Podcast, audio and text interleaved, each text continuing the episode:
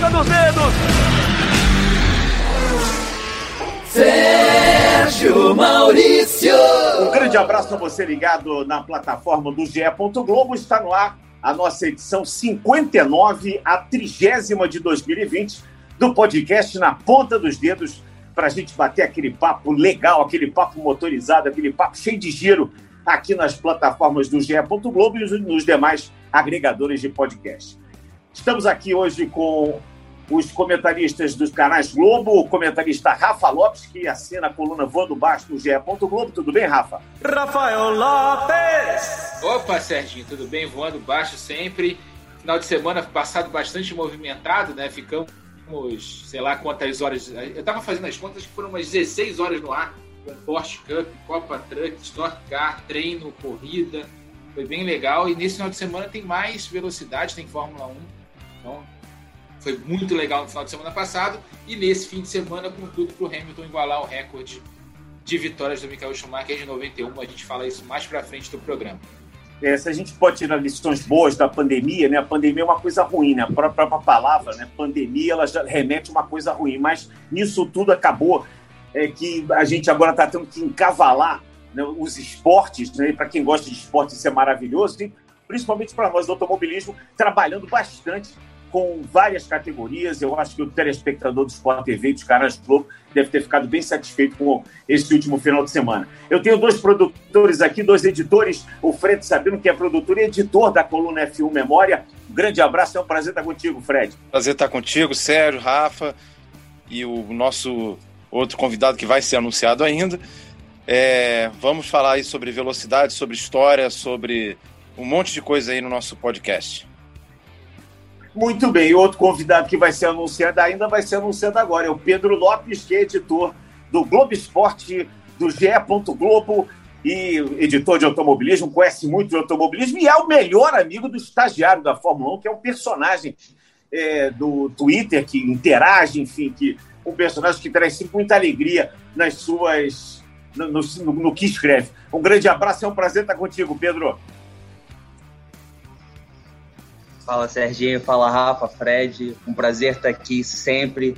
Que acho que mais do que trazer informação, a gente faz aqui de forma divertida, trocando uma ideia. E é um prazer poder vir aqui falar desse fim de semana incrível que foi o último e também trazer uma luz sobre o projeto que a gente está fazendo, que é a série dos 70 anos do EE. Então, muito obrigado pelo convite. Muito obrigado também a Bárbara Mendonça, que hoje está operando as nossas carrapetinhas aqui no podcast número 59 trigésima edição de 2020. E que final de semana, hein, Rafa? Final de semana com a Copa Truck. Começamos com a Porsche na sexta-feira. Fim de semana teve sexta, sábado e domingo recheado de automobilismo, com categorias diferentes, uma monomarca que é a Porsche, a Stock com essa briga aí de, de Toyota com Cruze, a, a, o campeonato com um final de semana com duas etapas de Cascavel, duas etapas muito legais uma corrida sprint no sábado e um formato tradicional no domingo. E a Copa Truck, que é sempre muito legal. E, e, a gente teve um fim de semana muito especial, Pedro, Fred, Rafa, amigos do podcast, porque tivemos o Felipe Jafone, é uma pena que ele não está aqui hoje, mas também, coitado, tem que dar uma descansada do Felipe, né? Ele trabalhou como nunca nesse fim de semana, atuando como repórter barra comentarista. Eu até brinquei aqui que o Felipe foi... É, nós, nós parafraseamos a, a, a, o Fantástico, né, que tem o repórter por um dia, nós tivemos repórter por dois dias. E o Felipe Giafone foi realmente uma, uma figura ímpar. Daqui eu quero mandar um parabéns especial, uma repercussão muito bacana do Felipe Giafone. E para coroar, o Felipe ainda foi para o pódio com o caminhão é. Iveco dele, que a gente sabe que não é um caminhão que está na, na, nas pontas, né? não, é uma, não é uma marca que está nas pontas da Copa Truck. A gente teve no final de semana, Sérgio, acho que a gente falou, falei em 16 horas, mas foram seis corridas da Porsche, duas na sexta, quatro no sábado.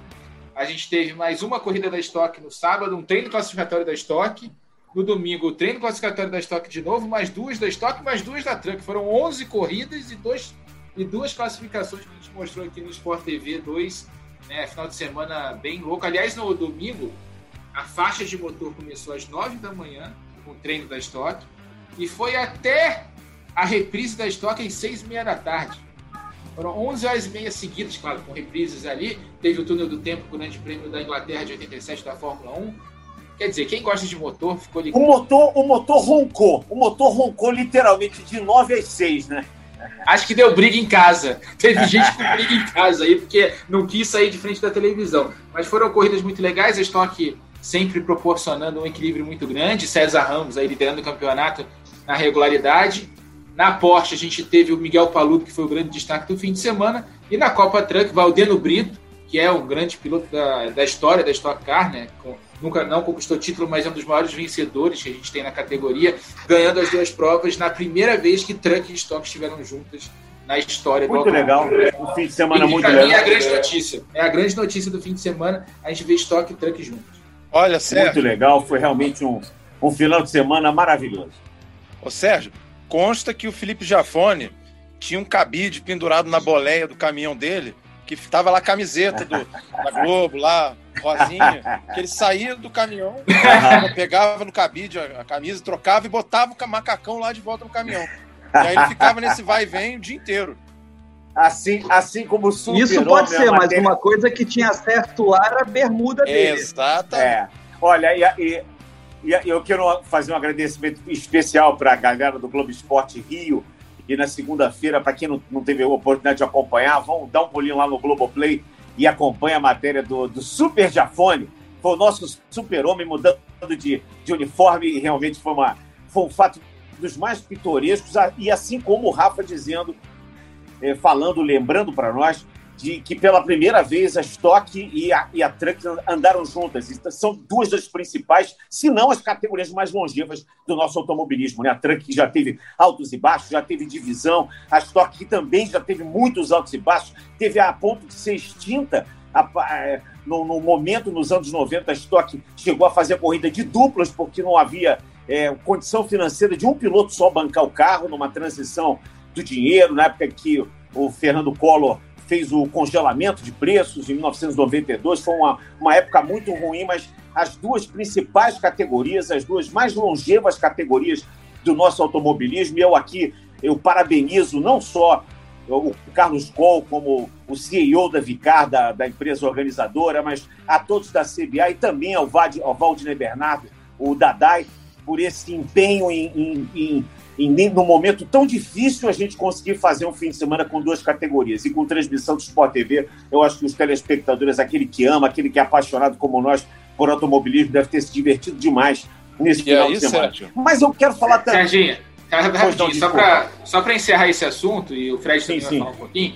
Eu acho que em momentos de crise é que a gente acha as grandes soluções. Então, no caso da Stock Car e da Truck, foram categorias que historicamente brigavam ali pelo público, eram públicos diferentes, mas brigavam ali pelas datas, é, marcavam corridas nas mesmas datas, e agora, quando mudou o comando da categoria, mudou inclusive o nome da categoria, é, a, a, tanto a Copa Truck quanto a Stock Car trabalhando juntas para fazer um evento grande. Quero ver essa união com o público, porque a Truck tem um público, a Stock tem outro. Vai ser muito legal quando esses dois públicos se juntarem e, cara, o cara que gosta de corrida de caminhão vê a corrida da Stock, o cara que gosta da corrida de Stock vê a corrida de caminhão.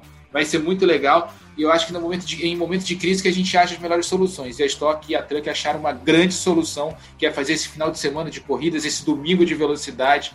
Eu acho que é um grande modelo a ser seguido, ainda mais em, em tempos de crise financeira. Claro, a pandemia vai passar, em algum momento a gente vai ter a vacina, mas a crise financeira ainda vai perdurar por algum tempo, porque né, os efeitos da pandemia foram graves aí na economia. Mas eu acho que é um grande modelo aí para justamente diminuir custo e fazer um, um grande produto para o público. E, e complementando. A palavra crise, o Fred Sabino, a palavra crise no ideograma chinês, ela quer dizer problema mais solução. Exatamente. E foi isso que foi encontrado nesse fim de semana. Exatamente, Sérgio. Eu diria mais. É, aqui fica um nosso elogio público aqui ao Carlos Coll, promotor da Stock e da Truck, e ao Denner Pires, produtor, pro, promotor da Porsche, que eles estão conseguindo operacionalizar um, os campeonatos num momento muito complicado de pandemia, com é, os protocolos sendo seguidos à risca, e a gente não vê realmente nenhum problema de contágio ou, enfim, de proliferação da doença. Os campeonatos estão acontecendo. Perfeito é, evidentemente, nós gostaríamos muito de ver novamente os autódromos brasileiros com público, mas é, colocamos a, a mão na consciência, entendemos que não é o momento para isso e tal, fazendo uma analogia com em relação ao futebol, a bola foi colocada no chão e os passos começaram a ser trocados e o campeonato está andando tanto da Porsche como da Stock, da Truck e aqui fica o nosso elogio tanto para o Denner como para o Col. É, o Pedro, eu esqueci até de citar o Denner, eu queria citar também o Denner, além de ser uma, uma pessoa de um profissionalismo que a gente não pode deixar de ressaltar, é um amigo particular, eu quero mandar um abraço especialíssimo para o Denner, para o Max Wilson, pessoas que fazem parte desse mundo da Porsche, e é tão legal, tão importante a gente ver uma marca internacional sendo tão bem representada aqui, Pedro Lopes. Concordo com você, faço das palavras dos amigos a minha. É, passei, estava de folga, então tive o privilégio de ficar largado na frente da televisão assistindo. Que malandro, tudo. hein? Ah, claro. E, e digo mais: o, o Felipe Giafone foi piloto e repórter num calor escaldante que são é quase 40 graus em Cascavel. Sorte que ele tava de bermudinha, né, Sérgio? Essa aí deu inveja. Pra história, essa bermudinha deu, pra história. Mas deu uma inveja, né, Sérgio? Essa foi, foi sensacional a bermudinha. Aliás, eu adotei. Agora eu vou para o autódromo de bermudinha também. Se ele pode, eu também posso. Nós dois, dois aqui, nós dois. Rafa, quando a gente for para o autódromo, a gente está louco para ir. E só lembrando que já tivemos uma corrida com o público. Foi Goiânia, que nós tivemos aquele drive-thru, né? Que foi a primeira vez Exato. que tivemos uma, uma experiência drive-thru, que foi legal. Já foi um balão de ensaio para a volta do público. Se Deus quiser, tá passando essa pandemia. Né? Papai do Céu vai ajudar a gente, a gente já já vai estar junto, vai estar lá na pista. Eu tô com muita saudade desse contato. Eu, inclusive, uma, uma só para a gente encerrar esse assunto, passar para um assunto muito importante, que são os 50 anos da primeira vitória do Emerson. Um dos telespectadores mandou um Twitter dizendo que saudade que eu tô de ir para autódromo. O autódromo ele é uma experiência sensorial, né? Você, você ouve, ah, você sente, você sente o cheiro, você é, é uma experiência sensorial. Então, realmente, a gente está sentindo muita falta, como sentindo falta de ir para o Maracanã, ouvir o grito do gol, ir para uma, uma quadra, ouvir a bola bater no ar e entrar, bater na rede, ficar no bloqueio, enfim. Nós estamos com muita falta desse convívio social, mas isso já já, é, se Deus quiser, vai, vai se resolver. Mas vamos falar então de, da memória da Fórmula 1. O Fred Sabino faz um trabalho maravilhoso no GE. Globo. Quem acompanha é, já sabe disso. Quem não acompanha, eu convido a acompanhar. Diariamente ele traz é, grandes momentos da Fórmula 1, do automobilismo, grandes memórias, e trouxe uma memória no fim de semana que foi uma das mais marcantes. Eu me lembro que esse, essa, essa situação, Fred Sabino, foi o, meu start para a Fórmula 1. Porque nós brasileiros tínhamos a Fórmula 1 sempre como uma coisa, digamos assim, um pouco longe de nós, porque não tínhamos um representante, apesar de já ter o Chico Lande e outros andado de Fórmula 1, mas ainda não havia um representante que pudesse brigar de igual para igual. E quando dessa primeira vitória do Emerson Fittipaldi no Grande Prêmio de Watkins Glen, é, ela aconteceu, isso foi um marco para o Brasil. Né? O Emerson, que era um cara já bastante conhecido no automobilismo nacional, mas no internacional já tinha tido excelentes resultados, mas ainda não tinha vitória. E essa vitória em Watkins Glen é, eu queria que você contasse um pouco para nós dessa história e você tem também uma palavra do Emerson. É isso, Sérgio. O, o, a gente trabalha muito no blog com as efemérides, com, a, com as datas, ou com as sessões, né, como as máquinas históricas ou os circuitos clássicos, enfim. Mas, obviamente, a gente sabia que no dia 4 de outubro a gente completaria o cinquentenário da primeira vitória do Emerson em Watkins Glen. E aí mandei uma mensagem para o Emerson é, se ele queria mandar uma palavrinha sobre aquela corrida, enfim, eu tinha pensado em escrever uma crônica sobre aquela, aquele grande prêmio, falando dos detalhes que cercava a corrida, etc. E o Emerson sempre foi muito gentil conosco, enfim. Pensei, ah, ele vai mandar um depoimentozinho curto, a gente vai acrescentar ao texto, etc. E aí ele me manda um relato de 11 minutos sobre a vitória em Watkins Glen. Então eu falei, gente, se o pai de todos mandou um depoimento de 11 minutos, vamos convertê-lo em texto e colocar no post. Então a gente abriu espaço para o Emerson contar essa história maravilhosa da primeira vitória, dia 4 de outubro de 1970. E o F1 Memória trouxe o depoimento completo do Emerson Fittipaldi em primeira pessoa, contando todos os detalhes dessa primeira vitória. E aí foi uma gentileza enorme do Emerson. O Emerson sempre muito solícito, muito amável conosco, muito é, realmente em dividir esses bastidores conosco, Sérgio. Olha, muito legal isso, porque o Emerson, nós tivemos o prazer aqui na, de, na pandemia, começar a improvisar convidados, ou pensar em trazer convidados aqui, o que a gente não estava fazendo ainda. E o Emerson foi um dos convidados, nós ficamos aqui batendo papo e nós dois choramos juntos, né? Eu, eu estive à, à frente de um grande ídolo, pude entrevistá-lo, e eu acho que realmente é, é, é, vale a pena aquele que não, não conheceu, a pessoa mais jovem que está nesse momento gostando da Fórmula 1, que está vivendo essa era, ou mesmo aquele que já tem 30 anos, 35 anos, mas não viveu o auge do Emerson, dá um pulinho no F1 Memória, lê esse relato em primeira, primeira pessoa, que está realmente sensacional. Já tive o prazer de ler, está maravilhoso. E nós temos um trechinho, né, para poder mostrar aqui, digamos assim, um aperitivo do que está lá na coluna do Fred Sabino. Na, na classificação, eu classifiquei bem, uh, me senti bem com o carro, gostei da pista. E aquela pressão no dia da corrida, no larga, aí começou a chover antes da corrida. No warm-up de manhã eu virei rápido, uh, começou a chover antes da corrida, parou a chuva e quando nós largamos a pista estava meio molhada, meia seca, que é pior, a pior, é, a pior, a mais difícil tocada de Fórmula 1 é quando é meio seco e meio molhado, porque para você andar rápido você tem que apoiar pelo menos duas rodas no seco e tentar não sair do trilho, que se saiu do trilho está molhado para fora. Botou a roda para fora, você vira. Então é uma pilotagem com muita precisão. Largou a corrida, eu larguei com, com muita cautela para não errar, andar rápido sem errar, que é muito difícil, né? você sempre arrisca. E eu consegui até a metade da corrida, quando a, a pista praticamente secou, aí eu eu estava mais à vontade andando com a pista seca, andando mais rápido. E no fim da corrida eu estava chegando no Pedro Rodrigues, o Pedro Rodrigues teve que parar para pôr gasolina. E foi uma sensação incrível quando eu passei na frente do box, Lotus, e estava P1, né, vencendo o Grande Prêmio dos Estados Unidos. Imagino que passou na minha cabeça a emoção que eu estava sentindo. A última volta de Watkins Glen foi uma das voltas mais longas da minha história, né? Parecia que não terminava nunca. Eu escutando, o... aí você fica alerta para tudo, né? O... se o câmbio não tem barulho, o motor está certo, tem gasolina para chegar no fim, quer dizer, toda essa preocupação, né? Ou essa é, sentimento e eu como eu, eu, eu falei essa volta é a volta mais longa da minha vida, parece que não, não acabava nunca a volta. E eu lembro que entrando na última curva Watkins Glen, quando entrei na reta de chegada, aquela imagem que eu tinha do Jochen Rindt vencendo o Grande Prêmio para Lotus, do Graham Hill, do Jim Clark, do grande Jim Clark, do grande Graham Hill, sempre o Colin Chapman pulando na pista e jogando o boné dele. E eu vi isso para mim. Aí eu falava, não estou acreditando, o Colin Chapman pulando na pista.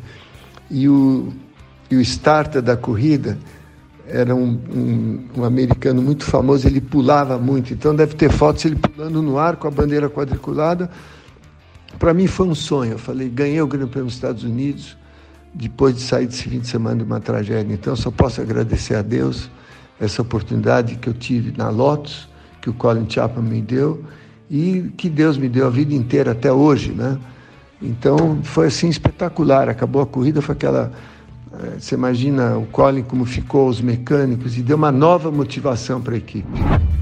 Tá aí, portanto, depoimento do Emerson, um depoimento emocionado, que me emocionou aqui agora, porque eu fiquei imaginando exatamente tudo aquilo. Porque é, há de se entender que o automobilismo naquela época era um automobilismo profissional, é, obviamente os pilotos ganhavam para aquilo, as pessoas que trabalhavam no automobilismo trabalhavam profissionalmente, os mecânicos, os donos de equipe, tentando arrecadar fundos, tentando é, arrumar patrocinadores, mas é, existia um quê de amadorismo naquilo. Amadorismo não do ponto de vista de trabalho, mas do ponto de vista de amor àquilo. E era muito difícil guiar um Fórmula 1. Hoje em dia, comparativamente, com, com toda a tecnologia embarcada, ou com todo o conhecimento que o piloto tem que ter de tecnologia, exatamente para poder guiar um Fórmula 1, ainda é mais fácil do que era, porque eram carros muito frágeis, eram carros que, é, apesar de toda a potência, apesar de todo o desempenho, eram carros de uma fragilidade muito grande, quebravam. Então, o Emerson ele, ele teve a sua carreira pautada nisso, de ser um cara rápido, mas não ser um cara quebrador de carros, ser um cara conservador, ser um cara é, sempre muito atento a tudo aquilo que, que era necessário para a equipe, um, um, um, colhedor de dados absurdo, porque ele tinha uma sensibilidade técnica muito grande. Então é muito legal a gente, 50 anos depois, eu tenho 57, então vocês podem imaginar, foi o meu start exatamente aos 7, 8 anos de idade. Eu, eu, eu dei o start primeiro para o Botafogo aos 5 anos, quando meu pai me levou no Maracanã, e depois aos sete anos quando eu pude ver é, pela imagem, uma imagem ainda em preto e branca, uma narração que anos depois eu fui ouvir e que era do pai do Emerson Fittipaldi, era o Barão Fittipaldi, que estava narrando aquela corrida. E nós tivemos aqui o, o prazer de reproduzir isso. E eu dou parabéns ao Fred Sabino por ter essa iniciativa. Pedi um depoimentozinho do Emerson, o Emerson contou a história em 11 minutos e essa iniciativa de ter reproduzido em texto na primeira pessoa foi realmente é, muito boa da sua parte, viu, Fred? Bacana a gente poder ouvir esse depoimento do Emerson. Ah, Sérgio, é muito legal. O F1 Memória existe para a gente poder dividir com o, o fã a história da, da Fórmula 1. É, muita para o cara que acompanhou é uma forma de reviver aquilo que ele é, teve no passado para a pessoa mais jovem é uma forma de conhecer a história e só contextualizando a tragédia que o Emerson se referia era da morte do Jochen Hintz, que era o primeiro piloto da Lotus, né, nos treinos para o GP da Itália em Monza. E a, e a Lotus é, perdeu o seu outro piloto, John Miles, que era um inglês, porque ele parou de correr com, com trauma da, da morte do Hintz. E o Emerson, de uma corrida para outra, ele passou de terceiro piloto para primeiro piloto da Lotus no seu quarto grande prêmio na Fórmula 1. E ele conseguiu a vitória, a primeira vitória do Brasil, primeira das 101 vitórias do Brasil, e esse resultado garantiu ao Jochen Hint o título póstumo da Fórmula 1, a primeira e única vez de um campeão póstumo, que quem acabou recebendo a premiação foi a Nina Hint, viúva do Jochen Hint, um prêmio dado pelo Jack Stewart, que tinha sido campeão do ano anterior. Então foi nesse contexto impressionante que o Emerson conquistou a primeira vitória do Brasil. É, e quando eu falei fragilidade dos carros, eu não falei só de fragilidade mecânica, eu falei de fragilidade estrutural, porque era, era digamos assim, desculpa eu dizer isso, mas era comum um piloto morrer. O que, o que, o que não é comum para nós, né? Mas era muito comum o piloto morrer, não só na Fórmula 1, em várias categorias, os pilotos eh, perdiam a vida porque se arriscavam demais em estruturas que é, hoje, olhando a olho nu e imaginando a nossa tecnologia que temos hoje, eram verdadeiras arapucas, né? eram verdadeiras banheiras de gasolina, aonde eles andavam ali a quase 300 ou mais de 300 km ah, é verdade, por hora. Então, é... é para você ter uma ideia, a morte do Jochen se deu porque ele tinha um cinto de segurança de seis pontas, só que ele preferiu usar apenas quatro dessas seis pontas porque ele queria sair rápido do carro em caso de incêndio. Só que na batida que ele deu, é, ele acabou escorrendo por dentro do cockpit por causa dessas duas pontas a menos do cinto de segurança e ele acabou é, esganado, né? Um, um, enforcado pelo próprio cinto enforcado. de segurança. Porque ele foi pensar numa Exatamente. coisa para ter a segurança dele, só que ironicamente isso acabou custando a vida a ele próprio. Impressionante realmente esse, esse relato. Mas é isso, então, F1 Memória está todos os dias à disposição no GE. Globo. Eu mais uma vez parabenizo aqui o Fred Sabino pela, é, digamos assim, pelo serviço que ele presta, porque é muito bom a gente, num país que não preserva a memória, né? O, o Brasil deve muito isso. Ele, ele, ainda peca muito em não preservar a memória em todos os sentidos, no sentido cultural, no sentido social, mas no sentido esportivo o Grupo Globo tem essa memória preservada e principalmente a memória da Fórmula 1 dos nossos grandes ídolos através do Fred Sabino, o qual aqui, a quem aqui eu parabenizo. Muito bem, série 70 anos da Fórmula 1. Queria que vocês falassem um pouco dessa série 70 anos da Fórmula 1 que está rolando no Globo Esporte. No, no, no desculpe, no Globo Esporte, no, no Esporte Espetacular, melhor dizendo, é tanto Globo e tanto esporte que é outro, é o Esporte Espetacular. Então eu queria muito que vocês falassem um pouco dessa série. Essa série está emocionando. Nós tivemos no último domingo a série do Nelson Piquet, foi uma série espetacular. E eu queria que vocês falassem um pouco do, desse, desse momento que a gente está vivendo, dos 70 anos, e como está sendo produzir essa série. É, cara, a gente. A ideia veio do próprio Esporte Espetacular de produzir uma série que contasse 70 anos. E a gente acabou dividindo ela em oito capítulos, né? São os anos loucos, o primeiro, é, são, fala dos anos 50, do Fanjo, do Jim Clark, depois nos anos 60, também dos brasileiros, Chico Landi, Fritz. A gente fala um pouco dessa época. O segundo episódio é justamente disso que vocês estavam falando, que é a primeira vitória do Brasil com Emerson. Depois a gente teve o Nasce uma Paixão, que fala do bicampeonato dele. E entramos no O Sucessor, que foi o capítulo do Nelson Piquet. Tivemos agora nesse domingo a Era de Ouro, que fala dos anos 80, Ayrton, fala do próprio Nelson, do Prost, do, do Mansell. E o próximo vai ter muita gente chorando agora nesse domingo, porque é o Ano Mágico de Cena. É um episódio especial do, de 1993. Então, assim, vai ser choro e chuva para tudo que é lado.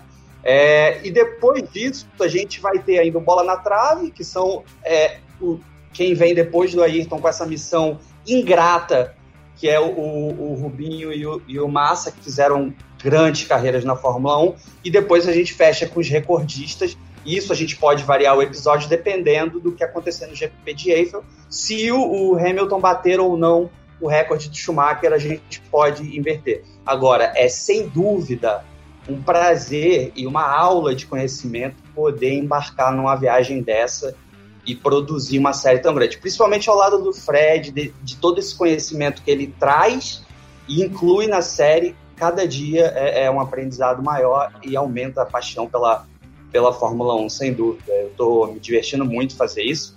É óbvio que nem tudo é maravilha, né? O que é, o público vê o que foi no ar, não vê todo o perrengue que a gente passa mas está sendo assim sensacional fazer parte desse projeto que também tem é, é, conta com o Gui Pereira, o Rafael Sibila fez o primeiro episódio e temos Mariana Becker e Marcelo Correge, esses quatro repórteres e a Renata Reilborn, que é a outra produtora que está em Londres, que também tem colaborado muito para esse projeto.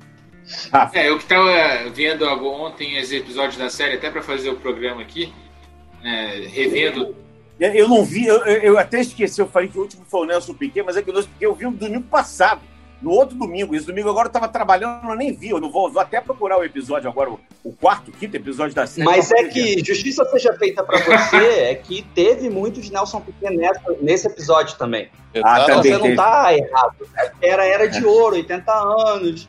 Depois ele vai para Williams, Serra na Benetton e tudo mais, enfim. Então, teve bastante de Nelson, você não tá. Vou lá errado. ver meu ídolo um pouquinho, vou lá ver meu ídolo. Eu tava ah. vendo, revendo os episódios todos, esses dois últimos, assim, por falar mais de memória afetiva já, fase que eu comecei assistir. O perfilzão do Nelson, que é maravilhoso, mostra bem o que, que é o Nelson Piquet da semana retrasada, né? E o do último domingo da Era de Ouro, maravilhoso, aquele, a partir da foto, né, dos quatro lá em Portugal, 86. Muito legal, tá sendo muito boa série. Tá pra, legal que você vê um recorte legal da história. Esse último episódio falou bem do Prost, do Senna, do Mansell e do Piquet. Vai ter um episódio agora sobre o Senna, que acho que também vale muito. 93 é a melhor temporada dele, a meu ver, assim, pelo carro que ele tinha e pelo carro que ele enfrentava, né, que era o Prost naquela Williams de outro planeta em 93. E depois é legal que é o mais presente, a galera já mais nova aí, que começou a assistir Fórmula 1 há pouco tempo, vai conhecer um pouquinho, está conhecendo um pouquinho da história e vai relembrar a história recente. Muito, muito, muito, muito boa mesmo essa iniciativa aí. Essa série está sendo bem legal para o pessoal relembrar a história e conhecer personagens que a turma que começou a assistir agora, tem muita gente que começou a assistir Fórmula 1 depois da pandemia, porque começou a ter corrida virtual, começou a jogar no videogame, e, Sérgio, vai. Então, é bom conhecer a história, é bom para. E depois a gente tinha que montar um especial e botar no Sport TV todos os capítulos de uma vez, de uma vez só, que eu acho que vale a Já, a exibição já está acontecendo né, nos canais Sport TV para preencher as lacunas. E eu acho assim que é importante ressaltar no processo, do ponto de vista do produtor, a dificuldade que a gente recebeu para fazer esse projeto, porque a gente não podia ir na rua gravar. Então, assim, a gente tem o Correio em Londres, mas eles tinham a dificuldade dele ir na fábrica da Lotus. É, efetivamente, a gente conseguiu fazer. Mas aqui no Brasil, então, a gente teve que pensar muito em como produzir isso. Então, um, um dos processos bem bacanas foi a gente arrumar é, miniaturas, né? E a gente simulou uma pista, usou uma câmera especial para poder realmente preencher as passagens de tempo. E a gente fez isso também com fotos e a gente abusou muito de arquivo.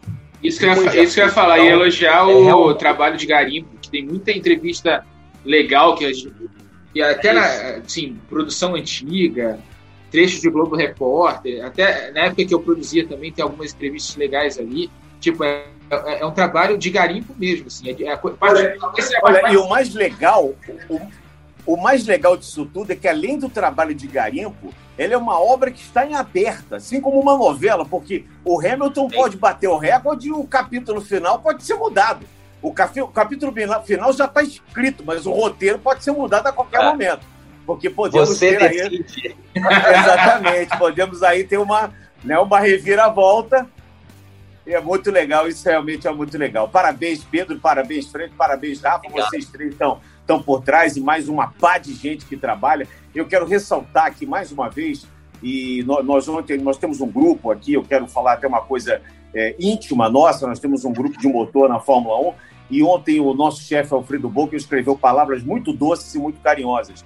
E ele se referiu a todas as pessoas, porque não são só aqueles que estão na frente do vídeo. Vocês têm, estão ouvindo agora as vozes do Pedro Lopes e do Fred Sabino. O Fred já já apareceu bastante. O Pedro, não sei se fez alguma, algum comentário, acho que já fez também algum comentário sobre automobilismo é, durante uma transmissão, mas são rostos desconhecidos, pessoas que trabalham por trás das câmeras. E é muito importante a gente valorizar todo esse trabalho de pesquisa, esse trabalho de garimpo, os nossos editores, produtores, o pessoal da produtora que faz as transmissões, tudo isso só engrandece. Então eu quero daqui aproveitar o nosso espaço do podcast que fala de motor para falar também das pessoas que estão por trás. Hoje nós temos a Bárbara Mendonça, que está fazendo a parte técnica aqui do, da, da, nossa gravação.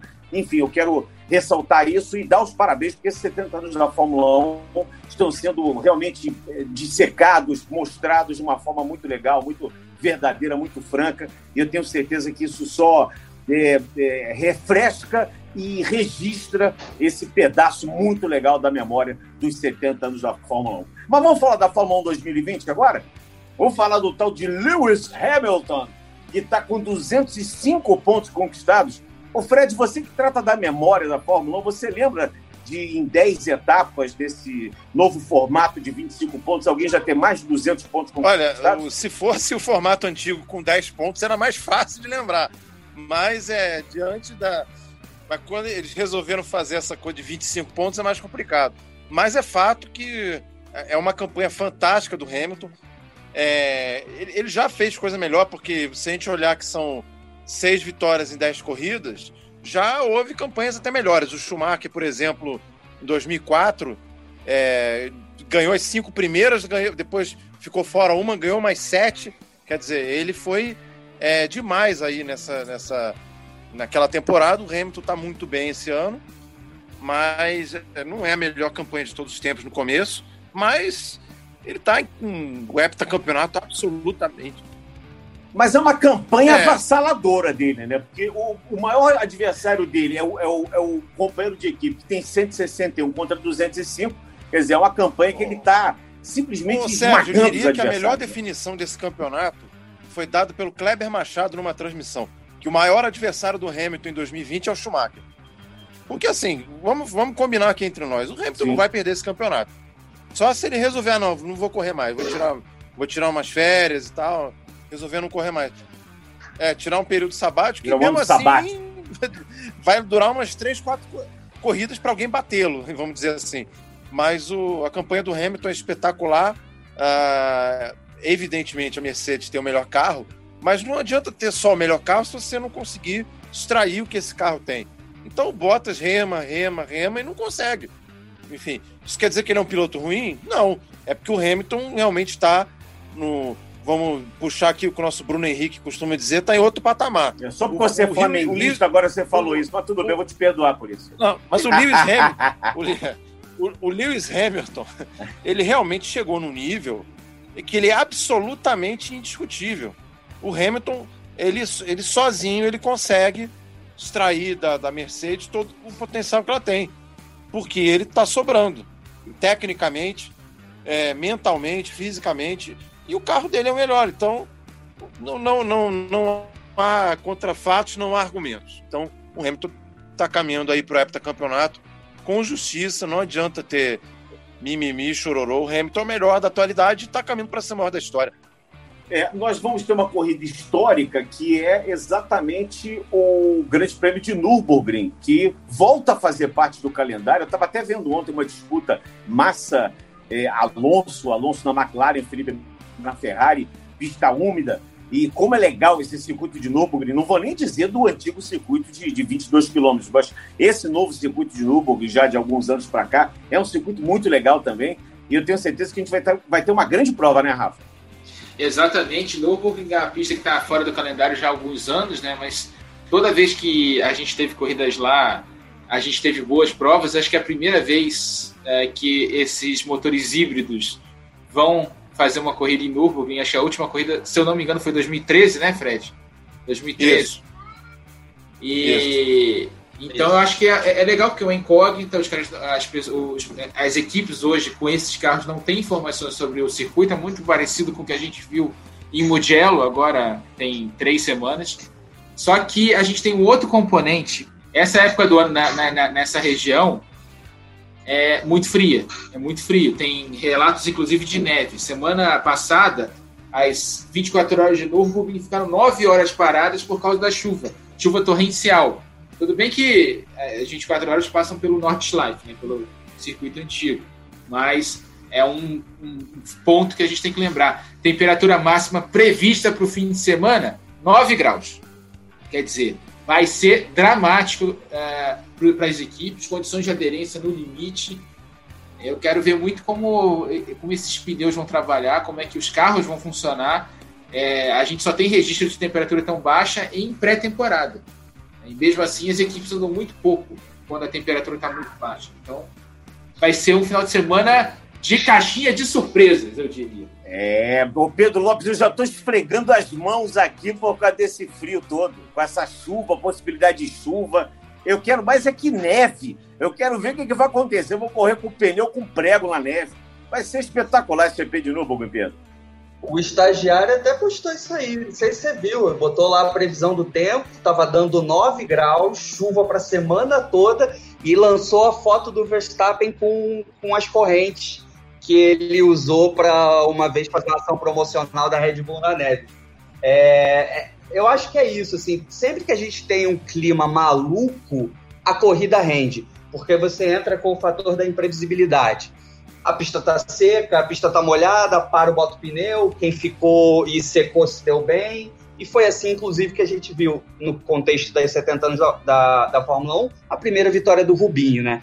Então eu acho que eu tô com aquele sentimento. Sabe aquele sentimento que você tem ali por trás da cabeça que vai ser um, uma corridaça? Espero que eu não esteja enganado, espero que não seja uma procissão. Não acredito que vai ser. É, é, também pelo que o Rafa falou, é, não, não, tem, não temos experiências de carro híbrido, então é de fato uma novidade. E tivemos a última corrida lá 2013, Sebastian Vettel vencedor. Se eu não estiver falando besteira, o Lewis Hamilton chegou a ser de Mercedes, mas quem ganhou foi o Vettel. Eu acho que vai ser uma corrida. Sérgio Maurício. Pois dá um minutinho só, olha só, Mundial tem 205 pontos. Hamilton, Bottas 161, Verstappen 128. Esses três estão muito à frente do quarto, que é o Norris, que tem 65.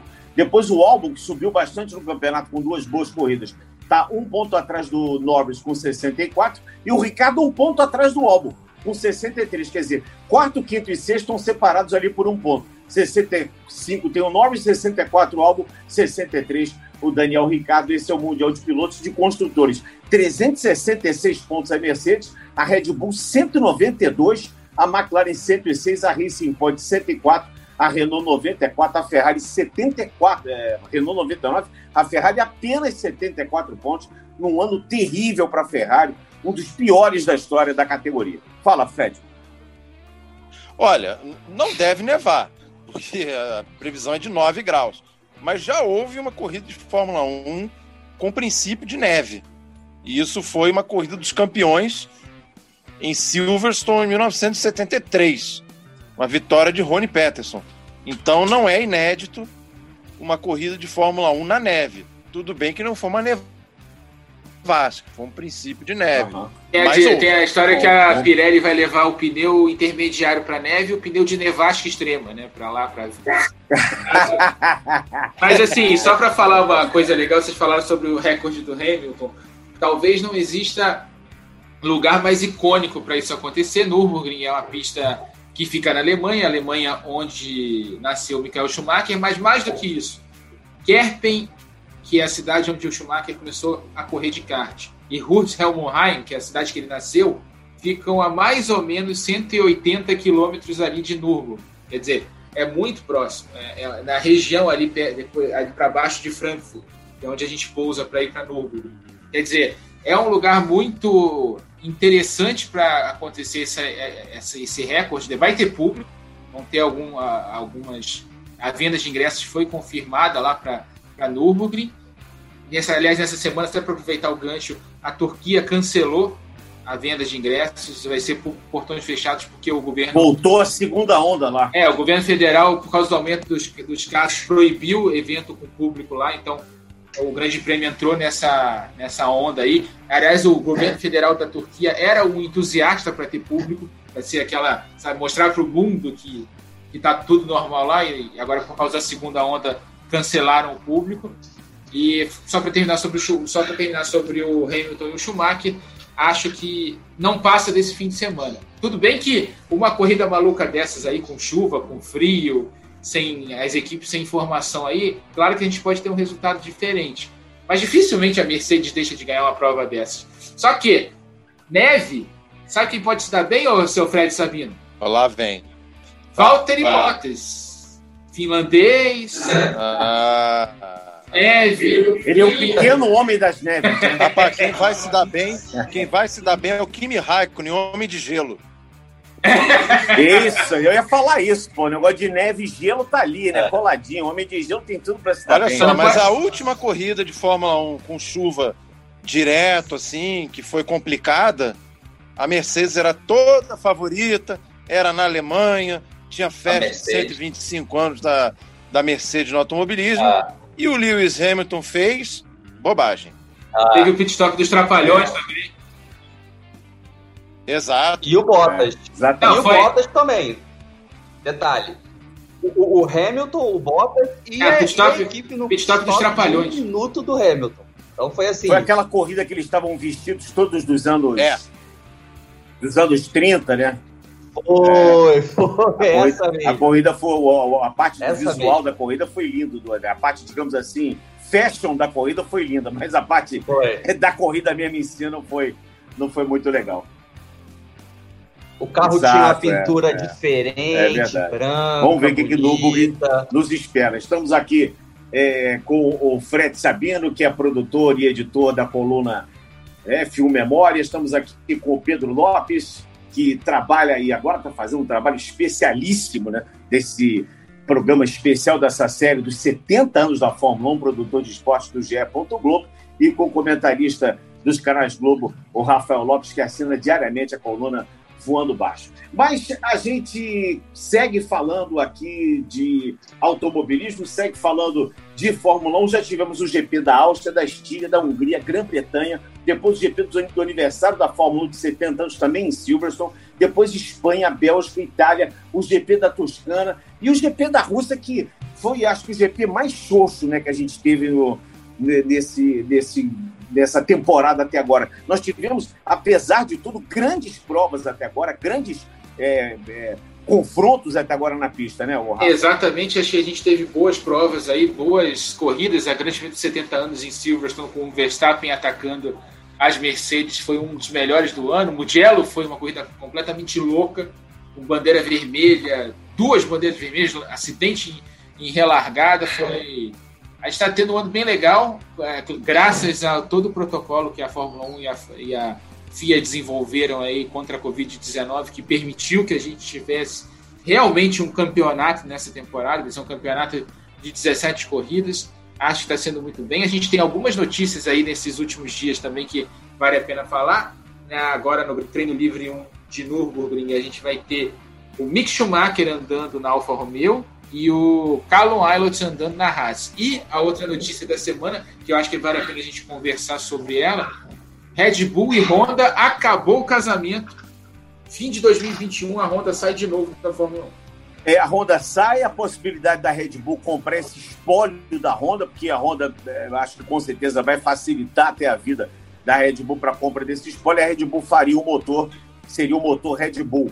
Eu acho que isso é uma notícia bastante legal, assim, do ponto de vista que a Red Bull vai produzir o seu próprio motor, mas eu fico triste porque a Honda sempre esteve muito bem. E aí, nesse momento que a Honda começa a colher os frutos, eu não sei porquê, eu não consigo entender o motivo que os japoneses resolveram dar para trás e, e se retirarem das competições, focar mais no, no Mundial de MotoGP, de moto velocidade. Sinceramente, fiquei muito triste com isso, porque a parceria com a Honda ela começou mal, digamos assim, né? mas depois ela acabou dando frutos. Os japoneses é, fizeram um bom motor nessa mesma. É, Sérgio, a, a, pelo que a gente lê, pelo que a gente ouve, é, é uma política da empresa de concentrar os seus esforços na produção de carros, é, vamos dizer, de energia limpa, né? E a Fórmula Também, 1, ela exatamente. não dá nenhum indicativo, pelo menos agora, de que ela vai se tornar totalmente limpa no que diz respeito aos motores. Ela tem um projeto para se tornar carbono zero em outros aspectos da, da, da por exemplo, é, não ter mais uso de papel na, no, no, no, seu dia a dia, etc. Mas ainda com motores híbrido, híbridos, perdão, é, com combustão, né? Então a Honda é, optou por essa nova filosofia e por isso está deixando. Não é por causa dos resultados, porque ela tem conseguido até um desempenho bem é, consistente já de uns dois anos para cá. Hoje é o segundo melhor motor da Fórmula 1, atrás apenas do Mercedes, com a Renault ali colada na Honda e a Ferrari mais para trás. Então foi um trabalho aí de é, 2015 que a Honda entrou de novo, então são cinco anos aí de um trabalho, é, seis anos agora com 2020, né? De um trabalho de longo prazo que está rendendo bons frutos agora, mas essa filosofia da, da montadora fez com que esses planos fossem abortados.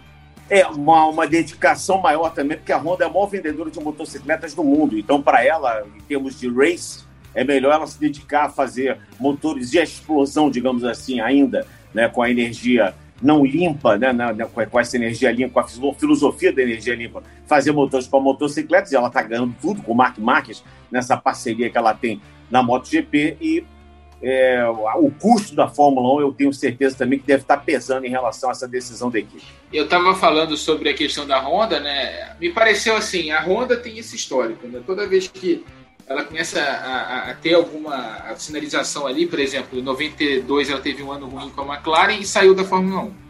Depois, ali em 2007, 2008, com aqueles dois anos ruins na, na Honda, né, com aquele carro do, do, do planeta, My Earth Dreams e por aí vai. Ela teve dois anos ruins, mas tinha um carro que era praticamente vencedor para 2009, que, que o Ross Brown ajudou a desenvolver aquele regulamento. A equipe foi que é vendida por um valor simbólico ao, ao Ross Brown, chamado Management Buyout na Inglaterra. O Ross Brown montou a Brown GP, a Brown GP foi campeã do mundo com Jenson Button no primeiro e único ano dela na história da Fórmula 1. Quer dizer, a Honda não tem muito histórico assim de decisões acertadas nesse termo aí. Ela veio de uma, uma época muito vitoriosa com a McLaren no primeiro revés ali que ela teve, ela saiu da, da Fórmula 1 Acho que essa história de ficar com os motores da Honda é uma boa para a Red Bull, inclusive contratando de repente uma Ilmor, uma Mugen, uma Mugen da vida, para ajudar a desenvolver ali, é, continuar evoluindo o motor, porque esses motores têm muito ainda a evoluir. Agora, e pode ser uma vantagem estratégica para a Red Bull. Agora, que a gente vai começar a ver aquelas notícias do Helmut Marko e do Dieter Mateschitz dizendo que vai ameaçar sair da Fórmula 1, A gente vai começar a ver já já, não tenham dúvida. Agora, o que me entristece. Já começou. Red Bull pode sair a partir É. de 2021 Pois da é, a, Fórmula Re- 1. a Final Renault também, tá, 2021. a Renault também né? ficou anunciando isso, Agora- contratou o Alonso agora, né? Quer dizer, então é. Ainda tem, o que a Red. Bull Agora, o que pode me ter deixou muito problema, chateado. o que a Red Bull pode ter problemas chama-se Max Verstappen. Porque ele com certeza tem no seu contrato algum gatilho para deixar a equipe se a performance não for boa, se tiver alguma questão de gerenciamento. Gente- Eu acho que o- a situação mais periclitante, vamos dizer assim, para a Red Bull não é nem em relação ao motor, em relação ao Verstappen.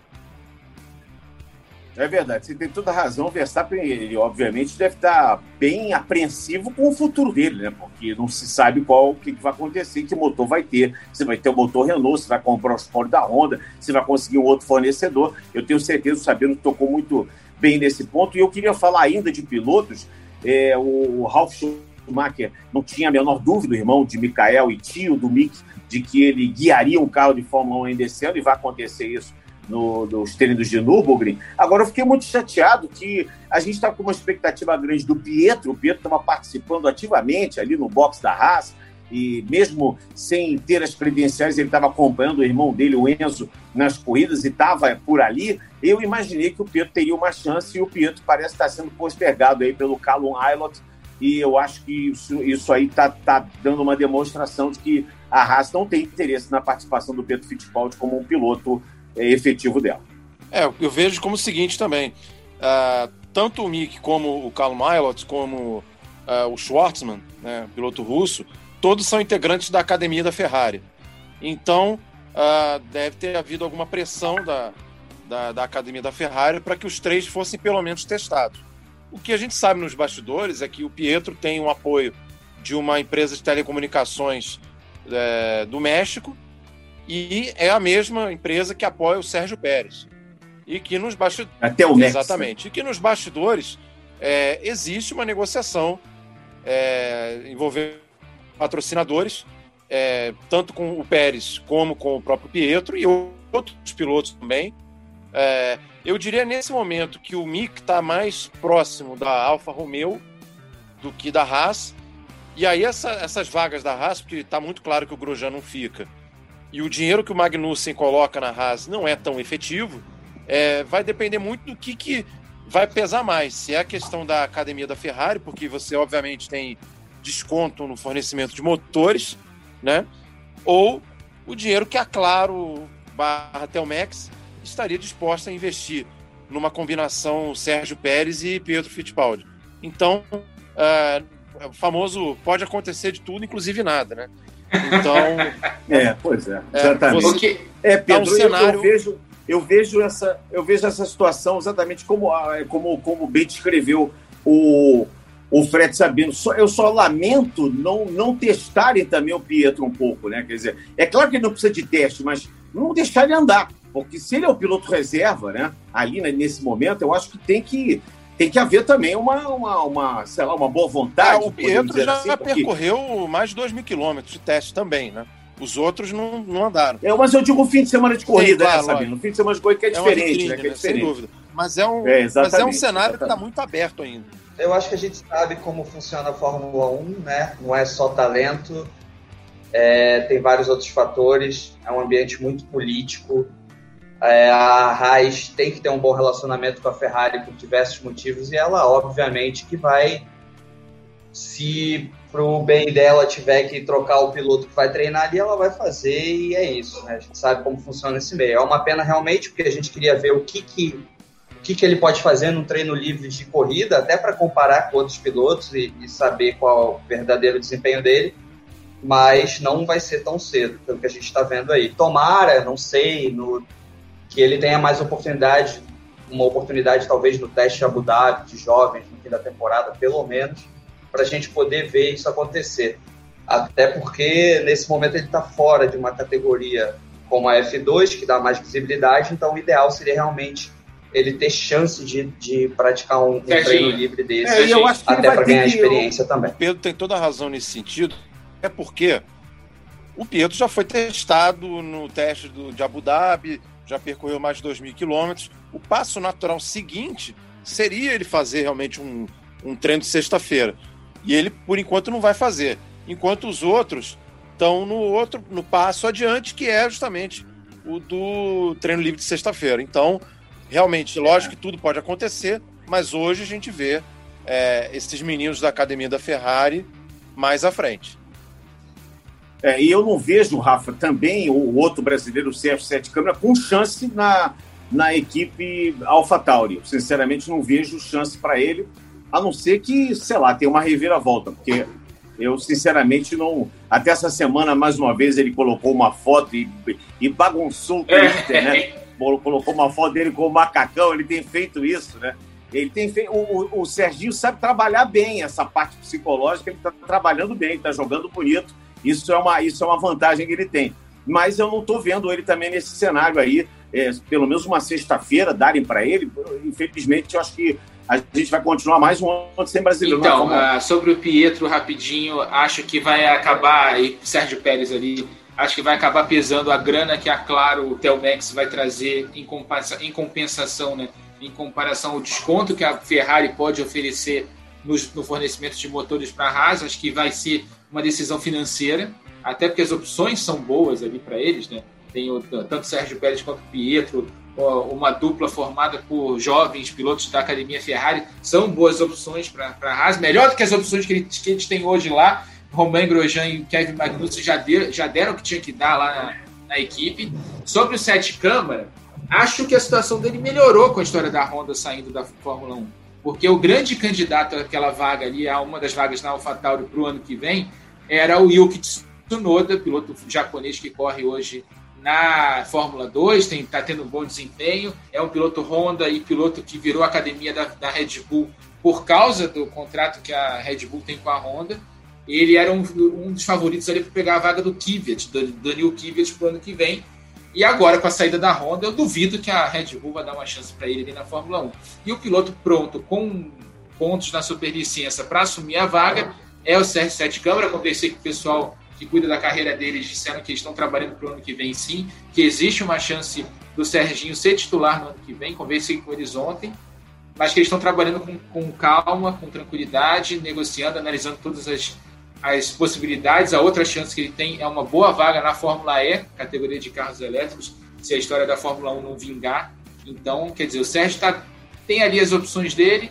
Acho que tem uma, uma chance sim, ele corre por fora, claro, mas ele tem uma chance sim de assumir uma vaga de titular. Acho que treino livre esse ano difícil, pelo que eu conversei. Só se algum piloto tiver algum problema e não puder correr, uma Covid-19 da vida, por aí vai, como já aconteceu com o Sérgio antes na Racing Point só que acho que a gente. Eles estão trabalhando em silêncio, o que é muito bom na Fórmula 1. Sem fazer lobby, com, com efetividade dentro da Red Bull ali, fazendo o trabalho que eles têm que fazer.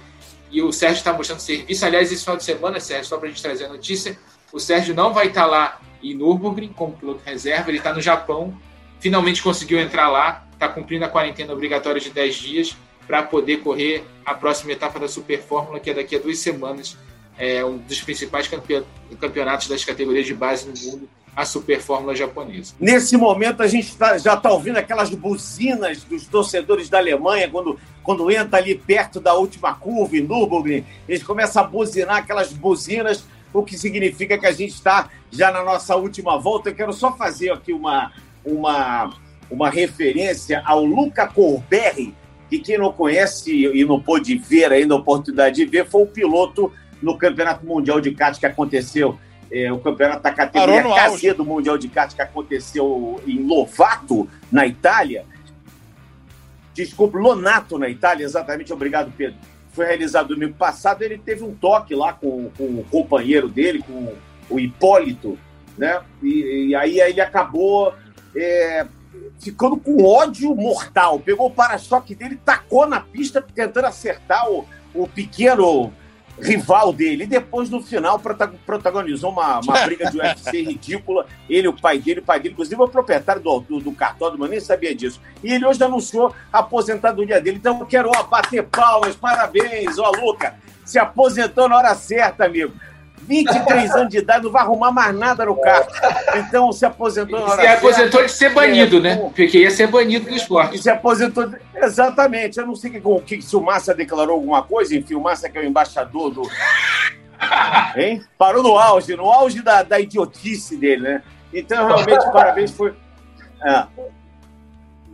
O Massa, Sérgio, o Massa disse que Então- os responsáveis serão devidamente punidos, como o presidente do Conselho eu de espero que o Felipe FIA, né? Massa use do seu poder para punir realmente o, esse, esse piloto, esse Luca Corberri. Ele disse que. Que o Corberi, ô Sérgio, o Corberi está sendo analisado já pelo Dana White. Ah, sim, vai. O próximo evento dele vai ser no UFC. Pois é. Ele falou que chamou da atitude dele de erro irreparável. Disse que nunca mais vai voltar a correr. Então a gente fica muito satisfeito com isso. Não vai precisar falar dele nunca mais.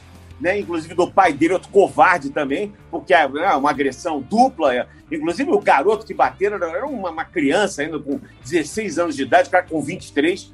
Quer dizer, então a gente, é, com essa notícia, encerra aqui o nosso, a nossa participação. Pedro, prazer estar contigo e, e a série dos 70 anos está em aberto ainda. Vamos ver se Nürburgring escreve um capítulo novo dessa série que vai pro ar, hein? Muito obrigado, Sérgio. Obrigado pelo convite. É sempre um prazer estar aqui. Vamos ver, vamos ver que eu estou ansioso para chegar logo sexta, sábado e aí a gente poder ter o prazer de ver essa história ser escrita, seja ela qual for, seja qual o final. Mas a gente já tem uma ideia de qual será ele. É o que você falou, o que pode mudar é o roteiro e é nisso que a gente está interessado. Ô, Fred, eu tô esperando uma memória legal para sábado e domingo, sexta, sábado e domingo, a gente poder falar lá, conversar também um pouquinho com os amigos do Sport TV na transmissão. Grande abraço mais uma vez, parabéns por cuidar dessa joia que a gente tem, que é o F1 Memória, dentro do GE. Globo. Obrigado, Sérgio, pelo mais esse convite. Sempre um prazer estar aqui. É, e o F1 Memória continua diariamente aí levando um pouquinho da história da Fórmula 1 para o nosso público. Grande abraço a todos. Obrigado, Rafa. Vamos mudar de cockpit. A gente vai para o cockpit agora fechadinho, sexta-feira, 6h45, 5h45 da manhã, a primeira, o primeiro treino livre. E a gente vai ter mais um fim de semana.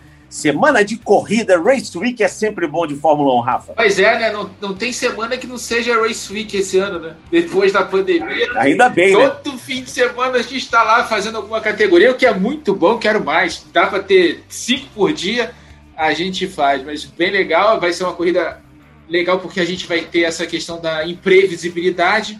Mas deixa eu já até sair na frente logo. Meus palpites, pole, Hamilton, vitória, Hamilton, pronto. Já saí na frente, já queimei a largada, prontinho.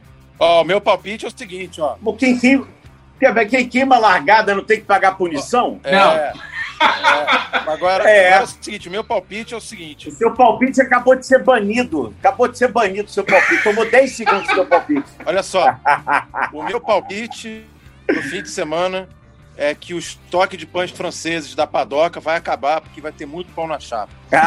Isso com certeza absoluta. Um grande abraço a todos. Estamos completando a edição número 59, a trigésima do ano de 2020, desse podcast na ponta dos dedos, aqui na plataforma do GE. Globo e nas demais plataformas agregadoras de podcast do Brasil. Esse podcast é a edição do Bruno Mesquita e do Maurício Mota. A nossa Bárbara hoje nas carrapetas, coordenação do Rafa Barros, gerência do André Amaral. E eu agradeço a todos. Na próxima semana a gente vai conversar muito sobre Fórmula 1 e também sobre velocidade aqui no Grupo Globo. E aí, tá ligado? Velocidade nos canais Globo, emoção na pista. Na ponta dos dedos.